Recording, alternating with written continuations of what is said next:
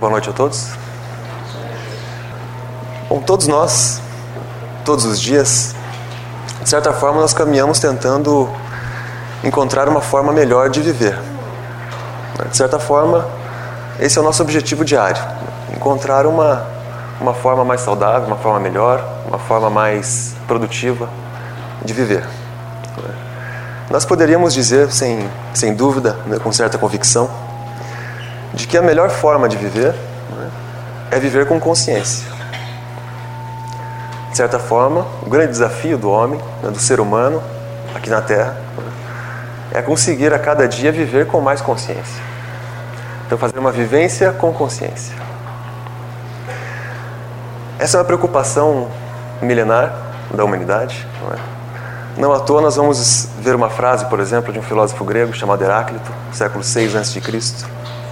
E ele diz assim: Acordados, eles dormem. Vamos pensar na frase. Acordados, eles dormem. Qual o significado da frase? Por que será que acordados estamos dormindo? Ele está falando exatamente sobre uma vida sem consciência. Aquele que vive sem consciência praticamente não está vivendo. Está acordado, mas está adormecido. Então nós precisaríamos pensar como viver com consciência, então, se esse é o objetivo. Né? Bom, primeiramente, seria fundamental né, que cada um assumisse com convicção a consciência do tempo. Esse é o primeiro passo. Enquanto eu não assumir a consciência do tempo, eu não vou conseguir viver de forma ideal. Enquanto eu não entender e aceitar que a minha passagem aqui é uma passagem limitada, uma passagem temporária, por isso é uma passagem, eu não vou conseguir fazer o melhor aproveitamento possível. Será que eu já consegui fazer a consciência de que tudo aqui é temporário? Será que eu já aceitei o tempo? Ou não? Será que eu já aceitei, por exemplo, que tudo aqui na Terra é frágil, limitado e temporário? Será que eu já aceitei, por exemplo, que os meus dias aqui são temporários? Chegará um momento em que eu deixarei aqui esse espaço, deixarei a Terra. Chegará um momento em que eu deixarei as pessoas das quais eu gosto. Chegará um momento em que eu não estarei mais convivendo com essas pessoas. Sem assumir a consciência do tempo, eu não consigo viver com consciência. O Dr. Locage tem uma frase extremamente interessante nesse sentido. Ele diz assim, é um pouco forte, mas ele diz assim: Algumas pessoas nascem, crescem, estudam, se formam, morrem, mas só são enterradas aos 70 anos. Veja que colocação interessante. A pessoa nasce, cresce, se forma, morre. Só é enterrada aos 70 anos. O que o Dr. Locati quer dizer com esse, esse jogo de palavras? Ele quer dizer que muitos passam a vida tão adormecidos, sem consciência, que é como se praticamente estivessem mortos. Só não foram enterrados ainda, mas é como se já estivessem mortos. Muitas pessoas se abandonam ao longo da vida. Abandonam as suas funções, abandonam o seu projeto, Portanto, é como se já estivessem mortas, só ainda não estão enterradas. Essa consciência do tempo, ela é um pouco dolorosa, mas ela é necessária. Porque vejam, por exemplo, que todos nós, sem exceção, desempenhamos funções todos os dias. Mas será que nós temos a consciência de que essas funções também são temporárias? Por exemplo, o empresário que tem mais dinheiro, será que ele tem consciência de que essa função que ele desempenha é uma função temporária? Será que o político, por exemplo, que ocupa o cargo mais alto da República, tem a consciência de que essa função é temporária? Será que, eu, será que eu tenho consciência, por exemplo, de que a função de ser um filho, ou de ser um pai, de ser um irmão, é uma função temporária? É difícil para nós aceitar, mas ninguém aqui na Terra tem poder. Ninguém tem poder. Todos exercem funções temporárias. Ninguém exerce poder aqui na Terra. Todos exercem funções temporárias. Então nós precisamos conseguir assumir essa consciência para tratar, por exemplo, todas as pessoas com igualdade. Não é a pessoa que tem mais dinheiro, não é a pessoa que ocupa a função mais prestigiosa, não é a pessoa que aparentemente parece ser a mais poderosa que detém poder. Ninguém detém poder. Todos exercem funções. E o mais interessante é que todas as funções, da mais aplaudida à menos reconhecida, todas as funções têm o mesmo objetivo, que é o objetivo da construção. A função mais simples, a função mais complexa, todas as funções têm o mesmo objetivo: ajudar o outro.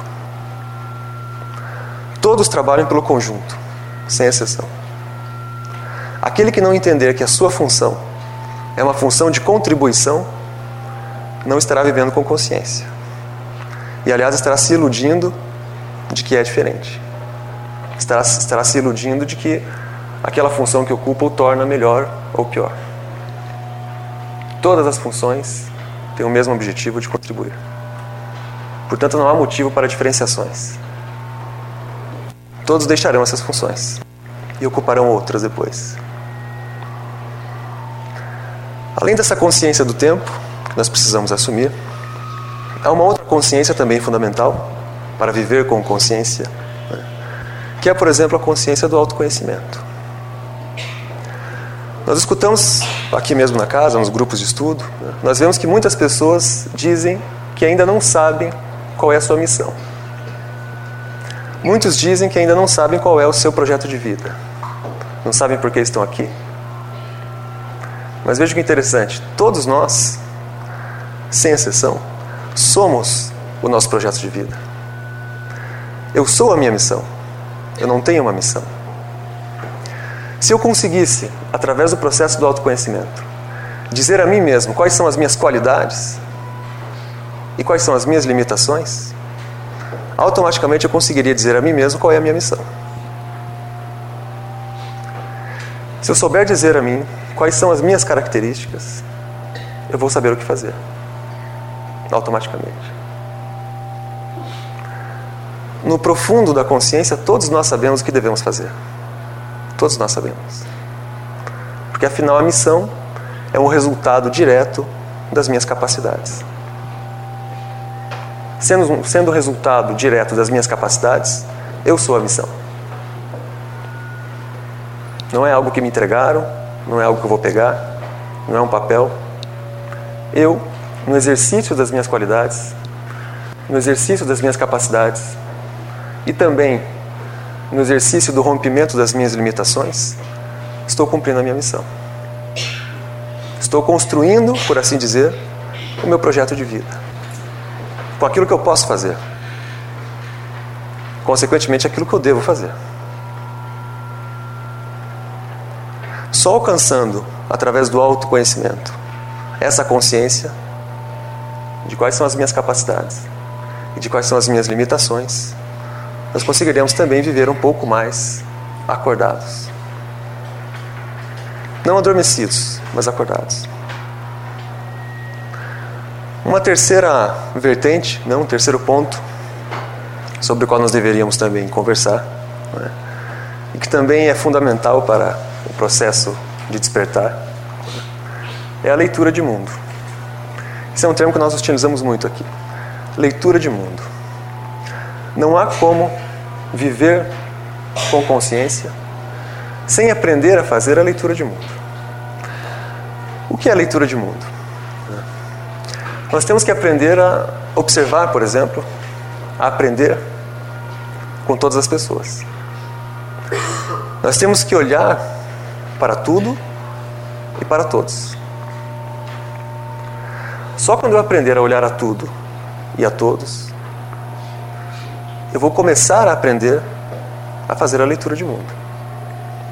E logo eu começo a aprender a aprender. Enquanto eu não conseguir olhar para as pessoas, para os lugares, enfim, para tudo aquilo que compõe o meu arredor, eu não estou fazendo leitura de mundo. Além de olhar, eu preciso fazer associações. Vamos utilizar um exemplo, para ficar mais fácil. Eu vejo uma árvore. Então aqui está uma árvore. Eu olho para o outro lado e eu vejo uma semente. Aparentemente são dois objetos separados. Certo? Então eu vejo uma árvore e eu vejo uma semente. Mas pela inteligência, eu sei que a semente se transformou na árvore. Certo? A semente se transformará em uma árvore. Ou seja, eu fiz uma leitura de mundo. Eu fiz um processo associativo. E eu consegui ver uma causa e um efeito. Eu consegui ver uma causa e uma consequência. Agora vamos pegar esse mesmo exemplo e utilizá-lo no que se refere, por exemplo, ao nosso comportamento. Será que eu consigo todos os dias, pela leitura de mundo, perceber o que está sendo plantado pelo meu comportamento e em que isso está se transformando? Será que os senhores saberiam dizer aos senhores mesmos se aquilo que falam, aquilo que pensam e aquilo que fazem se transforma em quê? Para um processo de causa e efeito, para um processo associativo. Será que os senhores saberiam dizer, por exemplo, que aquela frase que foi dita por vocês, a outra pessoa, gerou tais consequências? Será que pela leitura de mundo não seria melhor? E os senhores não saberiam dizer, por exemplo, que se eu mudasse um pouco aquela frase, a consequência seria outra? Será que quando eu entrei naquela sala e observei as pessoas, se eu tivesse feito uma leitura de mundo, eu saberia que pela expressão delas elas não estavam bem, então eu não poderia ter usado determinada palavra, eu não poderia ter feito gestos bruscos, eu não poderia ter sido agressivo. Mas eu não olhei para as pessoas. Eu entrei na sala e eu falei o que eu queria falar. Isso desencadeou uma série de consequências. Se tivesse feito a leitura de mundo, se tivesse olhado para as pessoas, para tudo e para todos, eu teria alterado meu comportamento. Eu teria feito um processo associativo e saberia agir com mais cautela. Então, para viver com consciência, é preciso também aprender a fazer a leitura de mundo. Se não fizer a leitura de mundo, dificilmente conseguirá conscientizar-se da realidade. Veja, nós conversamos um pouco sobre o tempo, sobre o autoconhecimento, sobre o processo de leitura de mundo. Vamos pensar uma, uma frase importante que trabalha um pouco sobre isso. Um filósofo romano chamado Sêneca, do primeiro século, ele disse assim: Os homens são extremamente econômicos no que se refere às suas riquezas e ao seu patrimônio. Mas eles desperdiçam a única coisa que justificaria a avareza: o tempo. Vamos pensar sobre isso.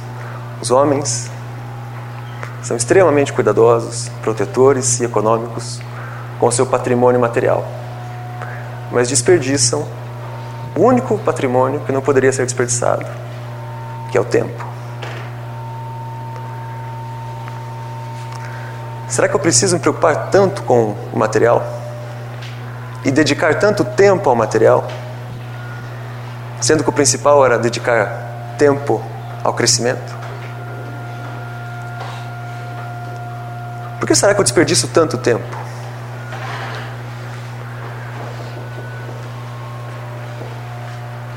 Por que será que todos os dias eu perco tanto tempo com futilidades? E com situações que ficarão no tempo. como a matéria, por exemplo, ficará no tempo. Quanto tempo eu dedico àquilo que não ficará no tempo, que é o conhecimento do Espírito? Quanto tempo eu dedico, por exemplo, à construção moral, que ficará com o Espírito?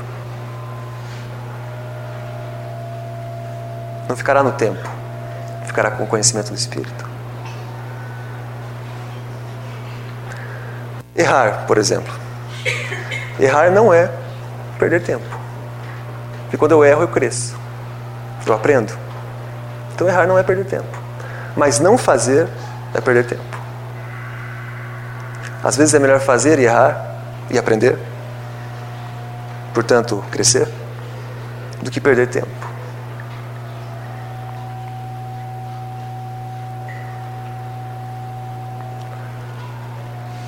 Em síntese, quando nós falamos que é preciso viver com consciência, nós estamos afirmando que é preciso viver com sabedoria. Viver com sabedoria é viver o autoconhecimento, é viver a força da construção moral, é viver a força de uma contribuição consciente. Contribuição consciente é uma contribuição moral realizada pelo meu livre-arbítrio, realizada pela minha avaliação, realizada pela minha leitura de mundo, realizada pelas minhas capacidades e realizada em um esforço de rompimento das minhas limitações. Percebam que a sabedoria é algo difícil de alcançar e é algo discutido por todos os homens todos os dias. Quero concluir né, usando uma metáfora das mais antigas da história da humanidade. Uma metáfora que está registrada em textos da Índia, da mais profunda sabedoria indiana, um texto chamado Bhagavad Gita. E a metáfora trabalha o oceano, e ela diz assim: Veja que metáfora interessante. Seria importante que todos pensassem sobre ela. O homem sábio é como as profundezas do oceano. Independente do que aconteça na superfície, as profundezas do oceano continuam serenas.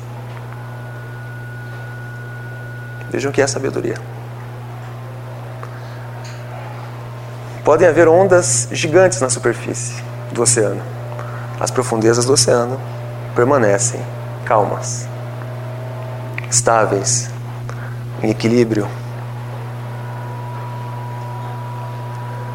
A pessoa sábia, portanto, é aquela pessoa que consegue, todos os dias, apesar de entrar em contato com N turbulências, manter a serenidade.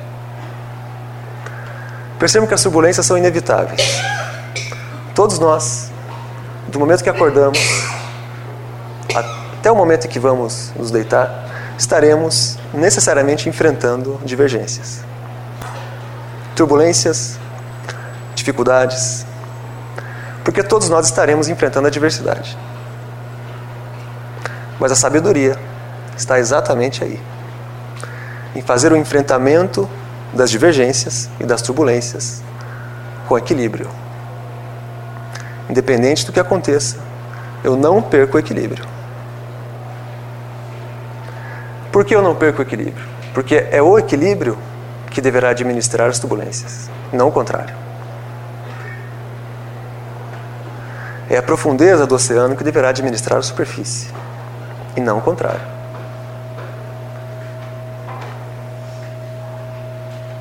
Então, que cada um aqui presente consiga corajosamente se perguntar: será que eu tenho um pouco de sabedoria? Será que eu consigo viver Será que eu tenho vivido com equilíbrio? Com serenidade? Será que eu sei administrar todas as turbulências? Será que eu sei administrar, por exemplo, o exercício das minhas funções? E será que eu já entendi que essas funções são temporárias?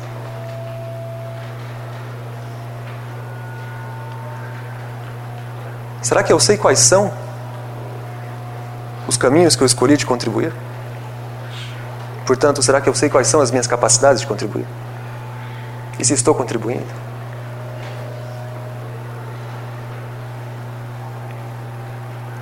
Então eu agradeço muito pela atenção de todos. E seria fundamental, né, seria extremamente importante, que cada um se perguntasse no silêncio, né, sozinho, respondendo de si para si, se está efetivamente acordado ou se acordado está dormindo. Que tenha a coragem necessária para responder. E em seguida, a resposta. Que tenha a coragem necessária para procurar o crescimento. Portanto, para mudar. Com sabedoria, alcançando, enfim, uma vivência com consciência. E aí, quem sabe, felicidade. Boa noite a todos. Com licença.